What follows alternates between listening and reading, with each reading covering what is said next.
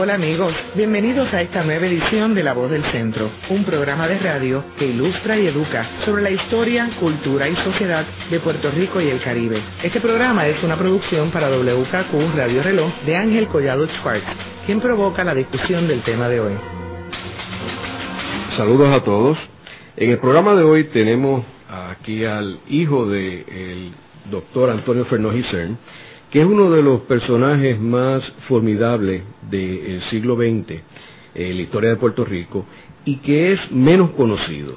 Aquí tenemos una persona que fue médico, fue comisionado de salud, fue gobernador interino y luego cuando nombran a Piñeiro eh, gobernador de Puerto Rico, él asume la posición de comisionado residente y luego es electo junto con Luis Muñoz Marín por 16 años eh, comisionado residente en Washington y termina su carrera política como senador.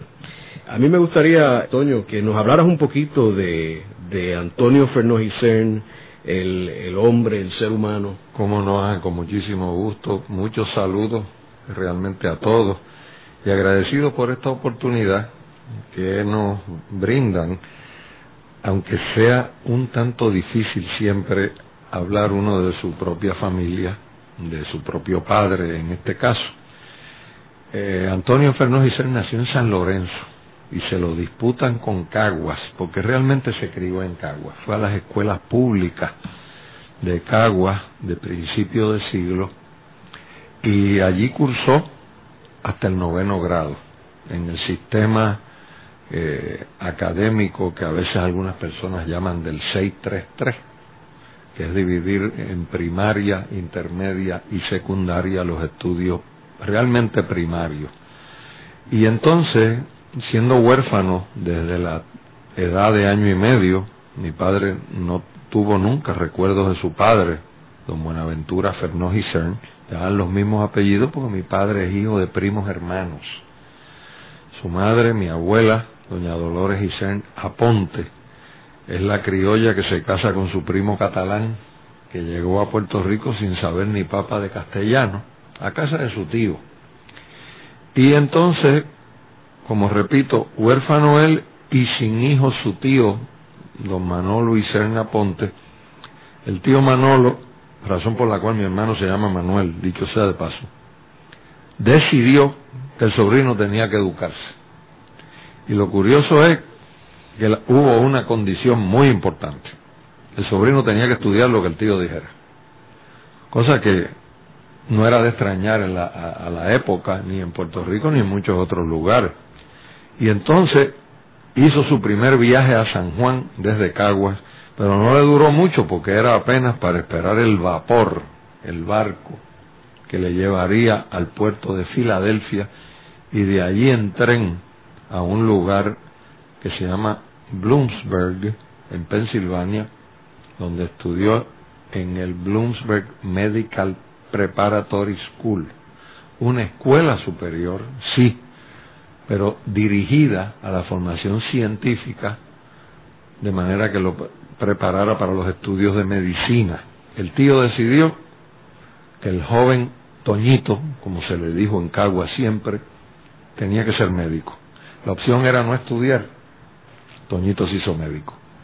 En su corazón siempre estuvo el derecho, las humanidades y la literatura, que los cultivó por su cuenta a un grado que uno solo se da cuenta cuando se para delante de la colección de libros que nosotros tan celosamente guardamos hoy. ¿Y cómo él entra en, la, en el campo político de comisionado de salud y el gobernador americano lo nombra? Bueno, lo que ocurre es que él entra en el campo político desde antes. Recordemos que político es un término que viene de la palabra griega de la polis, la ciudad, lo público, públice, dicen los romanos. Los asuntos públicos le interesan a Antonio Fernández incluso desde su época de estudiante de medicina en Baltimore. Él es estudiante de medicina en Baltimore cuando se está considerando el proyecto que se convirtió en la ley Jones de 1917 que se aprueba en 1916, pero se está discutiendo en el Congreso desde 1915. y de hecho públicamente desde 1914. De manera que es un debate que viene por años, es los últimos esfuerzos de don Luis Muñoz Rivera, a la sazón comisionado residente en Washington, en su vida política. Y yo he encontrado en los archivos de mi padre una carta manuscrita de él dirigida al director del periódico de la ciudad de Baltimore en Maryland para que se publiquen las expresiones y el sentir de los estudiantes puertorriqueños sobre la ley Jones. Y le voy a decir una cosa, mi amigo y compatriotas que nos escuchan, aquello es un yo acuso de Emil Sola, ¿sabes? Aquello es un pliego acusatorio a lo que uno pudiera llamar realmente el imperialismo y el despotismo americano sobre Puerto Rico, porque el reclamo en esa carta es que no se está consultando al país sobre esa reforma y el contenido de la reforma. Y esa carta yo nunca, yo no he podido hasta ahora determinar, no que haya tenido muchos recursos para ello, si se publicó pero la carta está allí en una letra que es inconfundiblemente de él, aunque los rasgos después escribiendo recetas médicas siempre le alteran la letra a los médicos, ¿no? Pero es una caligrafía inconfundible de la época, lo que mucha gente llama por ahí letra española, nada, es, es caligrafía, es saber escribir. Y desde entonces, en aquella época, hay también unas publicaciones impresas que destacan o informan que él era el vicepresidente del grupo de puertorriqueños y latinoamericanos que vivía allí y de hecho era el vicepresidente del Club Independentista de Puerto Rico en Maryland. Hacemos una pausa y luego continuamos con la voz del centro por WKQ Radio Reloj.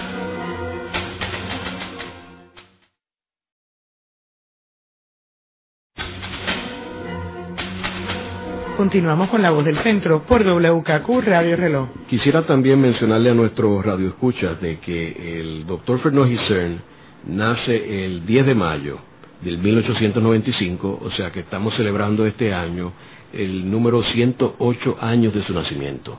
Toño, estamos hablando de cuando él estaba siendo educado en los Estados Unidos. Me gustaría que nos hablara cuando regresa a Puerto Rico. ¿Qué año fue ese y qué fue lo que hizo? ¿Y qué edad tenía? Él regresa a Puerto Rico en 1915, recién graduado de médico eh, del College of Physicians and Surgeons de la Universidad de Maryland.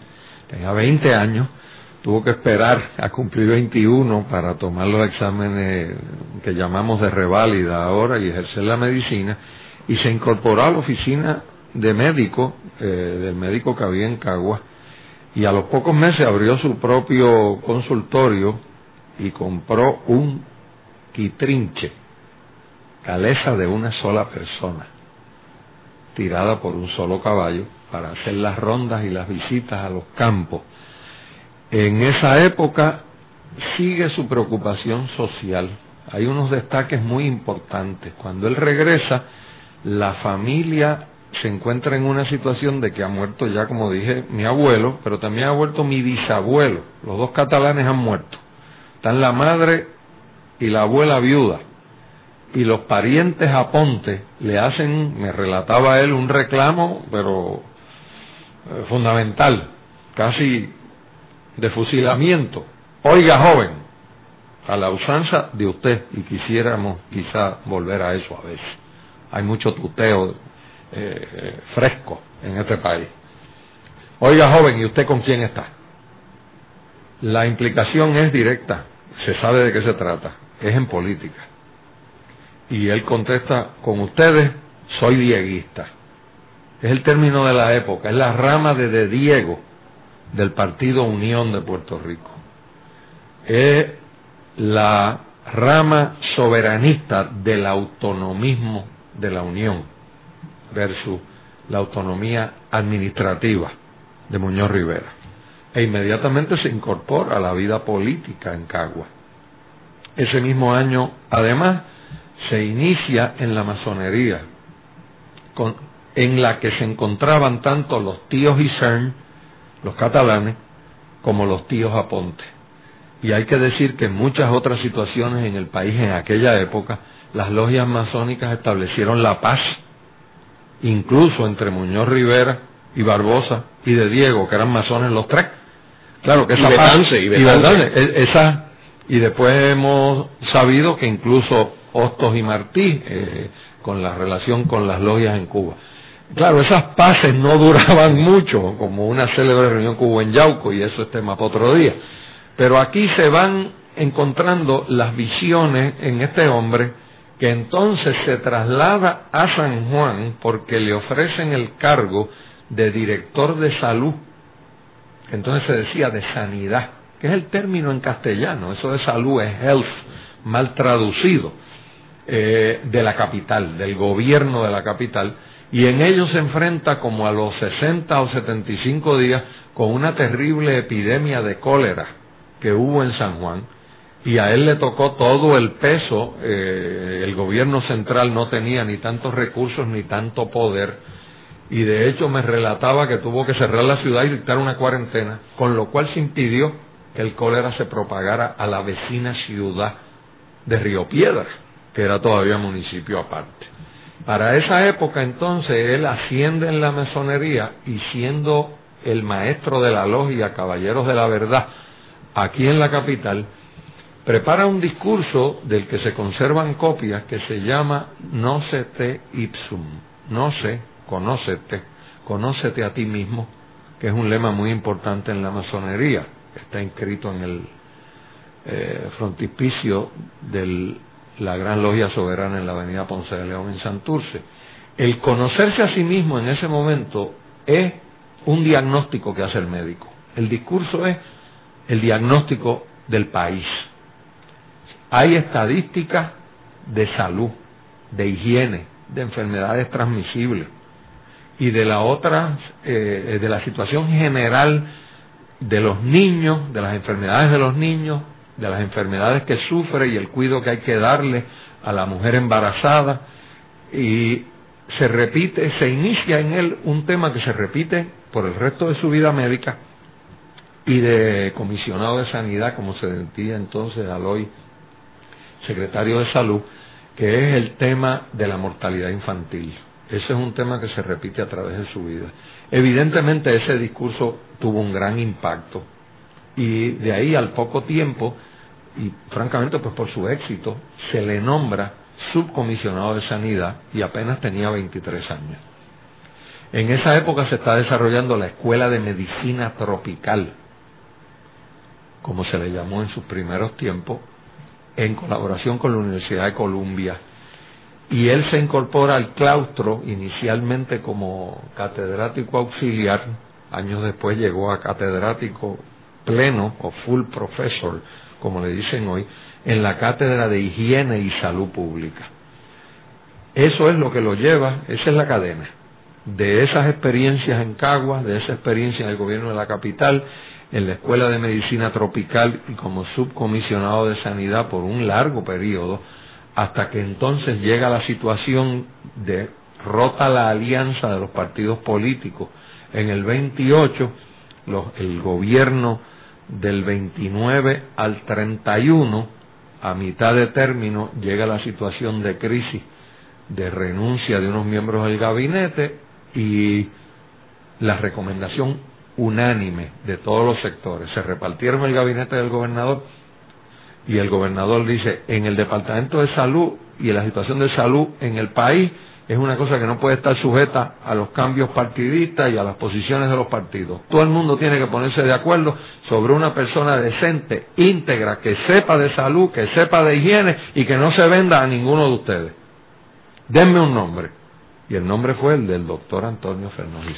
¿Qué año fue ese y qué gobernador fue? Ese es el gobernador, el coronel Teodoro Roosevelt Jr., el Teddy Roosevelt, y esto es el año, los fines del año 30.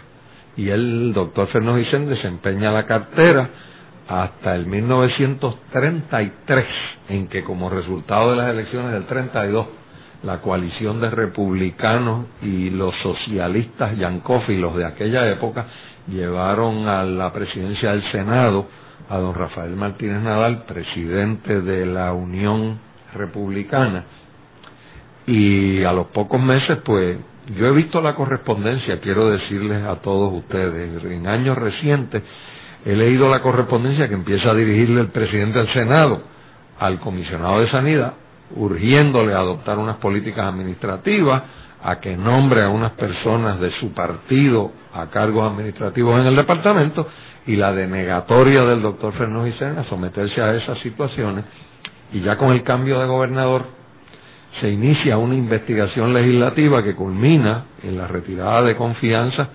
eh, del doctor Fernández de su cargo, eh, sin que se le citara nunca a contestar y a deponer ante la comisión legislativa que lo investigaba. No había debido proceso de ley en Puerto Rico en 1933 bajo un gobierno estadista y bajo la bandera americana. Hay que saber esas cosas también. ¿Y entonces qué hace él en ese momento? Pues retirado entonces de la vida pública, retorna inescapablemente al ejercicio de la medicina y a pesar de que su primera inclinación médica había sido, y de hecho había realizado cirugía de los ojos, era lo que hoy llamamos la oftalmología, entonces se llamaba ser oculista ese de por qué se cambia de los, griegos, de los romanos a los griegos es otra historia médica en Puerto Rico también. Pero entonces le parece que no, le interesa más unos desarrollos en la cardiología y se traslada a la Universidad de Columbia en Nueva York, donde estudia cardiología. Y hay que señalar, como han dicho los libros de, historia médica en Puerto Rico, el doctor Antonio Fernández es el primer cardiólogo puertorriqueño. Estudia esa especialidad en Columbia, en la Escuela de Medicina de la Universidad de Columbia, regresa a Puerto Rico y abre su consultorio de cardiólogo en la Avenida de Diego, en la Parada 22 en Santurce. Pasamos a una breve pausa y luego continuamos con la voz del centro por WKQ Radio Reloj.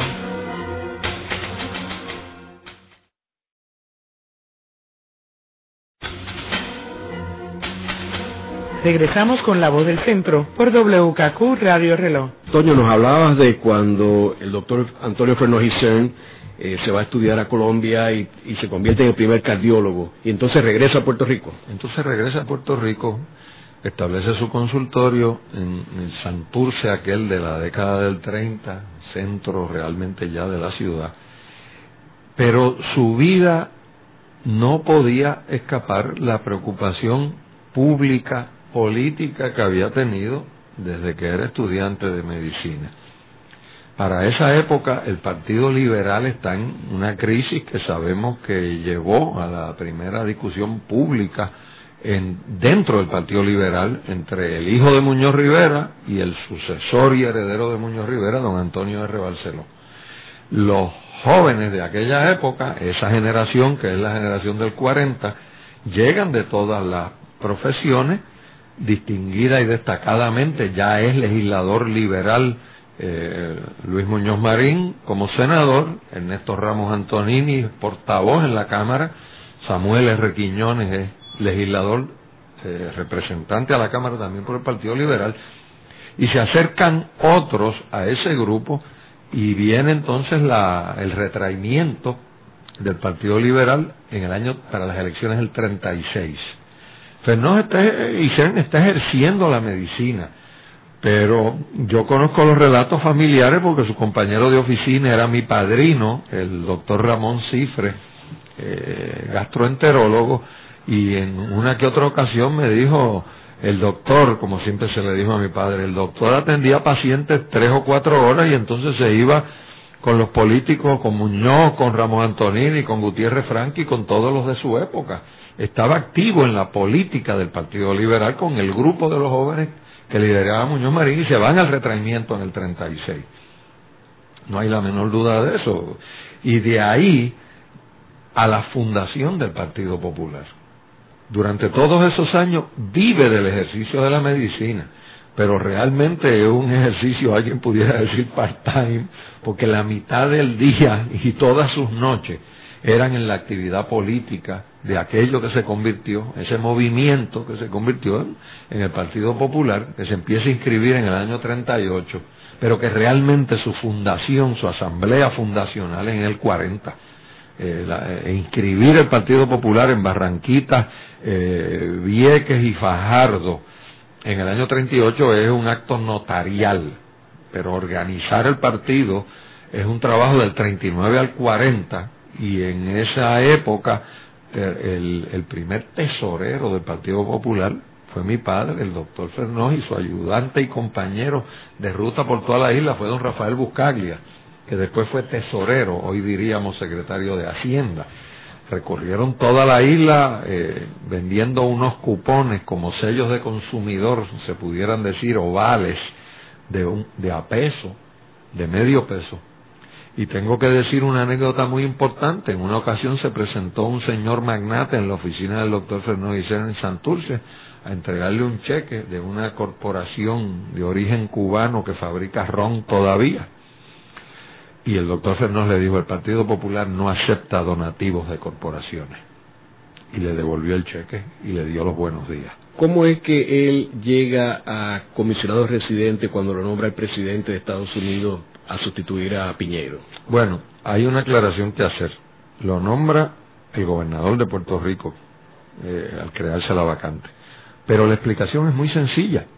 En las primeras elecciones que el Partido Popular concurrió a las urnas, en 1940, el doctor Antonio Fernández fue el candidato a comisionado residente. Lo que ocurre es que la coalición saca más votos al unirse los votos republicanos y socialistas. Sacan juntos más votos que el Partido Popular. Hay que recordar que el Partido Popular obtiene una mayoría de un solo escaño en el Senado. Es una mayoría, la mínima que puede haber, 10 a 9, y en la Cámara hay empate y tres independientes. Y entonces hay que buscar esos votos, dos de los tres independientes, para organizar la Cámara. Para la comisaría residente, como Bolívar Pagán es el candidato de dos partidos, que tienen una misma eh, candidatura, pero son dos partidos, acumula más votos la unión de esos dos partidos, de manera que sale electo comisionado residente Bolívar Pagán, que había sucedido a su suegro Santiago Iglesias, que había fallecido también. Es que de repente se murieron los tres viejos líderes, Santiago Iglesias, don Antonio R. Barceló por ahí también, y, y Rafael Martínez Nadal. Y entonces entra un liderato nuevo. Y eso también ayuda a la explica la distribución y partición de los votos.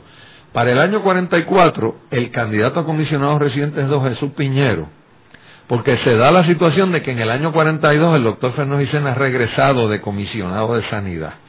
Vuelve al departamento en el 42 y como decía alguien de la época, temblaban las paredes del viejo departamento el día que el doctor Fernández regresó, porque allí estaban todavía los que habían urdido la conspiración del año 33 y esa es una historia larga y muy intensa. Y lo que ocurre es que el doctor Fernó recibe en el año 43, dato poco conocido, un nombramiento de Washington de gobernador interino permanente. En cualquier caso, ausencia, enfermedad, destitución, eh, fallecimiento, incapacidad, la carta es larguísima, del gobernador nombrado por el presidente, de Washington se emite este nombramiento por el secretario del Interior con la firma de Franklin Roosevelt, yo tengo el documento, nombrando al doctor Fernando Vicente gobernador interino permanente en Puerto Rico. Y él en su carácter tan escrupuloso no creyó que era acertado y honrado que siendo él el gobernador interino, además en esos meses que se celebró la Asamblea del Partido Popular para las nominaciones, él fuera el candidato a comisionado residente porque él era el gobernador de Puerto Rico. Y entonces se escoge a don Jesús Piñero porque Muñoz no quería a su consuegro, don Rafael Arjona Siaca, porque era demasiado independentista para Muñoz, y ya ha empezado la transición de acomodo de estatus del Partido Popular.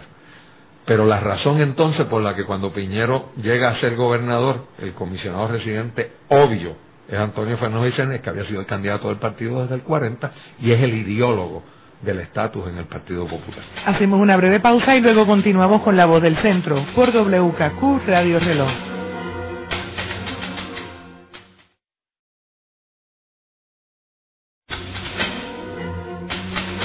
Regresamos con la voz del centro por WKQ Radio Reloj. Hoy con la visita del señor Antonio Fernós López Cepero, quien conversa sobre la figura de su padre, Antonio Fernós Cern, junto a Ángel Collado Schwartz. Toño, como sabemos, Fernó Cern fue uno de los más estrechos colaboradores de Luis Muñoz Marín. Eh, háblanos un poco sobre la relación entre estos dos personajes. Puedo contarte mucho, porque lo hablé con los dos, con mi padre mientras vivió y muerto mi padre con Muñoz, con quien tuve conversaciones casi todos los domingos durante los últimos cuatro años de vida de don Luis. Y hay una grabación en la Fundación Muñoz Marín que ahora está accesible de unas conversaciones que ellos grabaron cuando se convirtieron en senadores los dos después de las elecciones de 1964. Se conocieron brevemente durante el entierro de Luis Muñoz Rivera en 1916. Apenas los presentaron, pero los dos lo recordaban. Después, naturalmente, estuvieron en las luchas políticas en el Partido Liberal, como dije hace un rato, en la década del 30. Y ya desde la organización del Partido Popular del 38 y la campaña del 40, eh, sencillamente eh, la relación no podía ser más estrecha, particularmente, como dijo Muñoz en más de una ocasión y está grabado, porque el único de aquel grupo que tenía experiencia administrativa de gobierno era el doctor Fernández Los demás tenían experiencia legislativa, como eran Ramos, Samuel Quiñones, Víctor Gutiérrez y el propio Muñoz. Además, hay que destacar que cuando se le hizo aquel juicio bárbaro por la coalición al doctor Fernández en el año 33, que se le encausa legislativamente sin convocarlo, como dije, a contestar las llamadas, los llamados señalamientos de irregularidad. En el hemiciclo del Senado, quien se enfrenta a Martínez Nadal por el abuso que está cometiendo en contra del comisionado de Sanidad, es el portavoz del Partido Liberal, que es Luis Muñoz Marín. Y lo defiende a, a, a capa cabal en el año 33, sin ellos todavía haber intimado pero ya había un conocimiento cada cual de quién era el otro y, un evidente respeto. Eso hizo que se facilitara el que Fernández se acercara al joven líder Muñoz en el 35. Habían hecho faena juntos. De ahí en adelante lo que ocurre es que el entendimiento de aquellos dos hombres eh, coincidía de una manera que hay que conocerlos a los dos para poder captar cómo ellos se compenetraron tanto.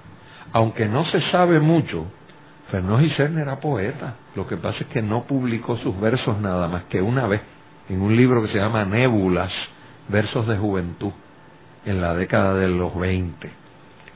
Ambos eran lectores voraces, se prestaban libros, se comentaban libros, discutían sobre cosas que no eran necesariamente las de la política, y coincidían y coincidieron de una manera que yo considero dramática y a veces quizá decir providencial en el análisis realista de las verdaderas intenciones y mirada que Washington, el gobierno de los Estados Unidos, tenía sobre Puerto Rico.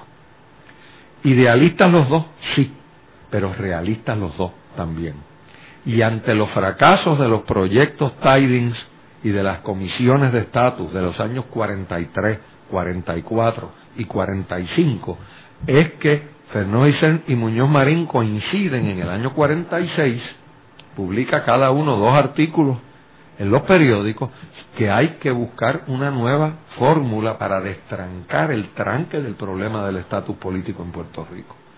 Cuando la legislatura aprueba la ley de plebiscito para Puerto Rico en el año 46 y el gobernador americano la veta y la legislatura popular liderada por Muñoz aprueba el proyecto nuevamente por voto de más de dos terceras partes. Y como era bajo la ley colonial Jones, el presidente Truman la veta nuevamente diciendo que el gobierno de los Estados Unidos no se puede permitir un plebiscito en Puerto Rico, dice el mensaje oficial, porque eso querría decir que el gobierno de los Estados Unidos respetaría la voluntad del pueblo de Puerto Rico y el presidente de los Estados Unidos no está en condición de decir que el gobierno de los Estados Unidos va a respetar la voluntad del pueblo de Puerto Rico. Esa es una realidad aplastante. Pero hay que enfrentarse a esa realidad. Y entonces, Muñoz Marín escribe aquellos dos artículos de nuevos caminos hacia viejos objetivos y el doctor Fernández propone un nuevo esquema de estatus en un discurso ante el Consejo General del Partido Popular en Barranquita y se publica en el periódico El Mundo el 4 de julio de 1946. Y ahí es que viene el nombramiento de Piñero, tiene que haber un nuevo comisionado residente y ¿quién va a ser? el que ha propuesto en la Asamblea del Partido el nuevo esquema para el destranque horrible en el que Puerto Rico se encuentra porque la promesa de darnos la libertad en cuanto se acabara la guerra, eh, Truman la echó al zafacón. Y entonces laboran juntos para empezar el camino. El primer paso, la ley de gobernador electivo, que la logra Fernández en su primer año en Washington en el año 47. Sobre eso hay unas anécdotas, y no sé si tengamos tiempo hoy. El proyecto estaba estancado en el Senado y él me contaba de cómo sufría, sencillamente pasaban las horas, iba a acabar la sesión, y había este señor que el senador Taft, creo que era por Illinois, que sencillamente controlaba el calendario. El hombre más poderoso en un fin de sesión es el líder de la mayoría, preside la Comisión de Reglas y Calendario en, el Senado, igual que en Puerto Rico, y en el Senado sobre todo en los Estados Unidos, distinto en la Cámara, el poder es total. Y cada vez que llegaba el proyecto de Puerto Rico y lo llamaba el secretario, Taft decía, over, o sea, sáltenlo, sáltenlo. Y entonces el doctor Fernández lo que hizo fue que fue a buscar al otro, al portavoz alterno y le dijo, mire, esto tiene que pasar, ¿qué podemos hacer? Y le dice, bueno, si usted tiene un senador que diga over cuando llamen el próximo proyecto del senador Taft, él va a buscar qué es lo que está pasando. Mientras tanto, va a seguir mirando para abajo la lista que él tiene. Y efectivamente, Fenojisen lo consigue. Cuando llaman el proyecto de Taft, sale un senador por allá y dice, over. E inmediatamente Taft levantó la vista. Las objeciones de Taft era que el gobernador puertorriqueño nombraría a los jueces. Y entonces Fenojisen se da cuenta que es que Taft quiere que el presidente de los Estados Unidos lo siga nombrando y le hizo una maldad, vamos a llamarlo así, fue una treta. Le vio las intenciones y le dice, ah, senador, lo que pasa es que usted quiere que los puertorriqueños elijamos los jueces en las elecciones, igual que es en Estados Unidos, y por eso es que usted no quiere que el gobernador los nombre. Y Taft le dice, no, no, no, no, no, jamás, elegirlos no, vamos a dejar entonces que el gobernador los nombre. No hay problema, vamos a aprobar el proyecto. Toño, este es un formidable ejemplo que tú acabas de dar sobre la habilidad de Fernando Giselle para poder lidiar con los americanos y el Congreso. ¿Tienes otro ejemplo así este, de la habilidad? Hay unos cuantos. Eh, y la habilidad estaba realmente en que tanto como conocer el idioma eh, inglés y conocer la literatura norteamericana y la inglesa, era un entender cómo piensa el norteamericano y sobre todo el norteamericano que en una posición de poder y para él era esencial que nosotros, sus hijos, entendiéramos que los americanos sencillamente respetan al que se da a respetar. Al que se humilla, les encanta que lo hagan. Decía, a los americanos les encanta que uno se humille ante ellos, pero el que lo haga nunca tendrá su respeto. Y por eso nos dijo y a otras personas después que lo han dicho públicamente y se lo han reconocido a él, nos dijo varias veces, miren, a los americanos les encanta que le pidan la estadidad y nunca la darán. Y les ofende su soberbia imperialista que le pidan la independencia, pero por decoro la darán. Hacemos una pausa y luego continuaremos con la voz del centro por WKQ Radio Reloj.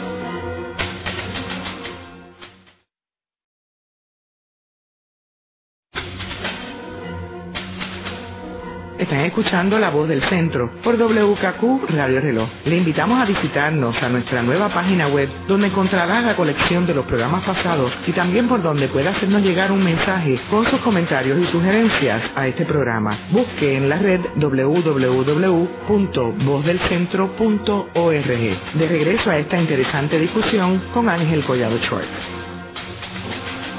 Uno de los temas más fascinantes y más, de más actualidad en Puerto Rico es el estatus. Fernando como hemos mencionado, era uno de los grandes ideólogos del Partido Popular. Eh, sería bueno, Toño, que nos hablaras un poco del papel de Isern en Washington en términos del estatus, particularmente el Fernando Murray Bill y cómo él veía el estatus de Puerto Rico. En ese sentido, yo creo que hay que comenzar haciendo reconocimiento a la memoria de don Luis Muñoz Marín, que ante el féretro de mi padre en el Capitolio hizo él a su vez el reconocimiento de llamar a mi padre el diseñador del Estado Libre Asociado, el que le da la forma a la idea. ¿Cuál es la idea? Hace un rato hablé de los artículos de 1946 como resultado de los vetos del presidente de los Estados Unidos. En aquel momento la idea es esta. Dice el doctor Antonio Fernández en julio de 1946. Democracia no quiere decir otra cosa que soberanía del pueblo. Donde no hay soberanía del pueblo, no hay democracia, aunque puede haber procedimientos y armazón gubernativa de tipo democrático.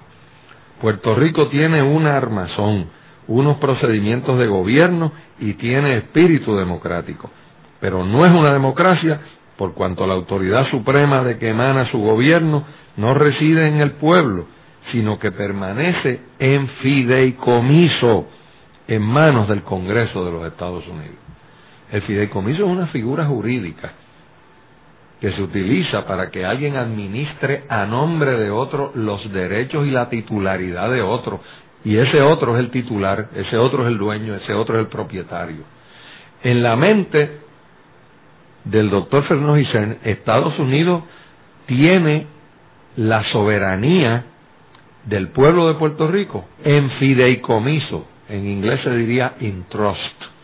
Es un acto de confianza, pero no es un acto de titularidad. Él reclamó y después llevó la frase a la constitución del Estado Libre Asociado.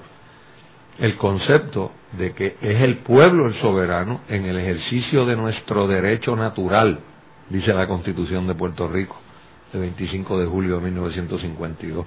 Ese concepto viene desde los artículos de 1946. De manera que él lo ve como el ejercicio del derecho natural a la soberanía del pueblo de Puerto Rico a asociarse voluntariamente con los Estados Unidos sobre unos términos mutuamente acordados. Y esa frase es la de la época. Se nos ha perdido, a mí no, pero a muchos otros, que se fue a la campaña para la constituyente en el 50 y se publicó la plataforma del Partido Popular para los delegados a la constituyente en el 51 Anoten por ahí, 11 de agosto de 1951, periódico El Mundo. Los delegados se comprometen a representar en la constituyente un plan de asociación voluntaria. Y es que la base es que el pueblo de Puerto Rico es el soberano, se asocia voluntariamente con los Estados Unidos sobre términos mutuamente acordados. ¿Qué es lo que ocurre?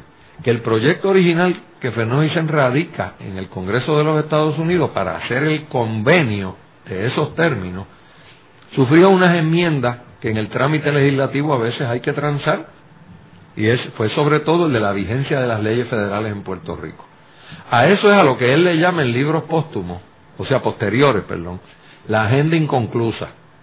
Y es la realidad de que hubo que aceptar toda la fase, lo que él también llamó la primera parte de la obra creadora, que es crear el Estado político, con su propio gobierno, organizado por una ley escrita y aprobada por los propios puertorriqueños, que es la Constitución del Estado Libre Asociado. Entonces la relación se queda en lo que hoy se llama la Ley de Relaciones Federales, que es los remanentes del colonialismo anterior que se agrupan bajo una nueva nominación, que es la Ley de Relaciones Federales. De ahí en adelante, la lucha de él fue completar la obra creadora y a eso es que obedece el primer intento que es cuál? Radicar una resolución conjunta en el Congreso de los Estados Unidos en el propio 1953, inmediatamente de estar vigente la Constitución, que popularmente entre los estudiosos ya se le conoce como el proyecto cosmético. Y es que él le llamó así por porque el alcance era eh, redefinir y hacer una nueva redacción de la terminología de la ley de relaciones federales. Lo que ocurre es que en eso había que hacer el otro trámite, que era llevar a las Naciones Unidas lo que le interesaba a los Estados Unidos, que era el informe sobre la situación de Puerto Rico para que lo liberaran de rendir informes sobre la administración pública y el progreso democrático de Puerto Rico. Cuando en noviembre del 53, en el debate en la ONU, el embajador Cabot Lodge dice, estoy autorizado por el presidente Eisenhower a decir que aquí se va a respetar la voluntad del pueblo de Puerto Rico siempre y sus aspiraciones de mayor gobierno, que si la Asamblea Legislativa de Puerto Rico pide, aprueba una resolución pidiendo una mayor o absoluta independencia, el presidente la recomendará favorablemente al Congreso. Ante esas palabras, el liderato del Partido Popular hace dos cosas que algunos de nosotros hemos pensado que son contradictorias. Por un lado, les parece que el proyecto cosmético o la resolución conjunta es muy poco, que hay que pedir más. Pero la Asamblea Legislativa aprueba una resolución diciendo no queremos la independencia. Que lo que ocurre es que ya yo hablando como abogado y un poco como profesor, digo, yo no creo que tuvieran autoridad constitucional para hacer eso. Pero también era otro tiempo. Eh, las cosas se veían de otra manera en términos constitucionales. Y entonces se entra en una discusión interna dentro de la legislatura y del propio Partido Popular sobre qué proyecto sería adecuado para esa reforma, para esa segunda parte de la reforma.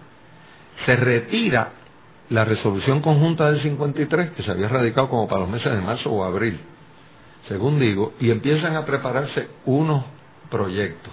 En eso se va el año 55, vienen las elecciones del 56, ya para el 57 el proyecto está bastante articulado, existen innumerables borradores, consultas con distintos eh, participantes, senadores y de la directiva del Partido Popular, y por fin, en el año 58, la Asamblea Legislativa de Puerto Rico aprueba una resolución encomendándole al comisionado residente de Puerto Rico, mira el mecanismo, que radique un proyecto ante el Congreso de los Estados Unidos para reformar la ley de relaciones federales.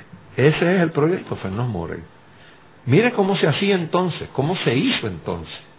Porque hoy en día dicen que aquí no se puede hacer nada si no es con el aval del Congreso. ¿Y qué aval ni qué aval? Eso es pedir permiso.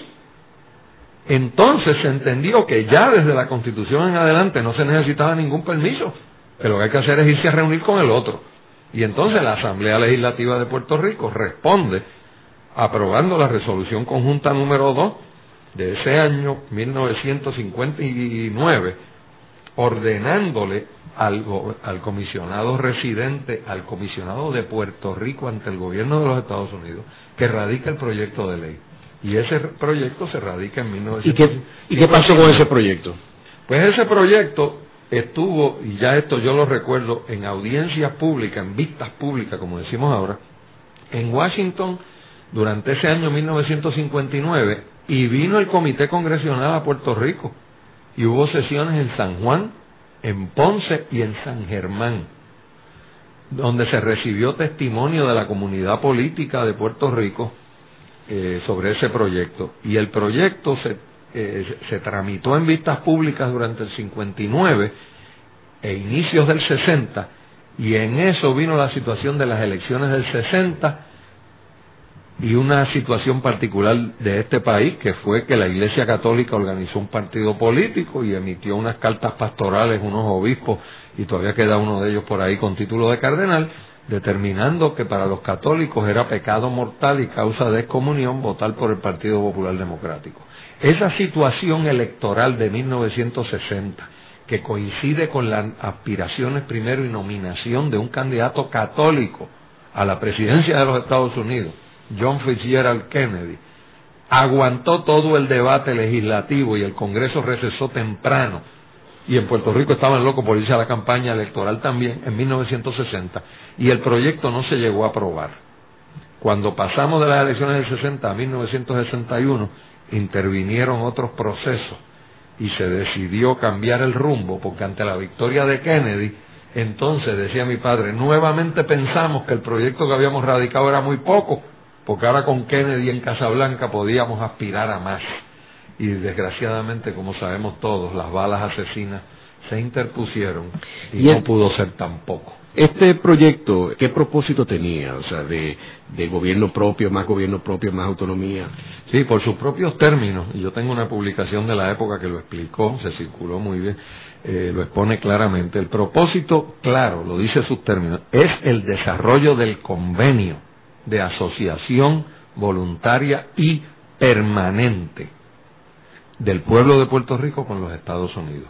Lo dice claramente desde el título del proyecto.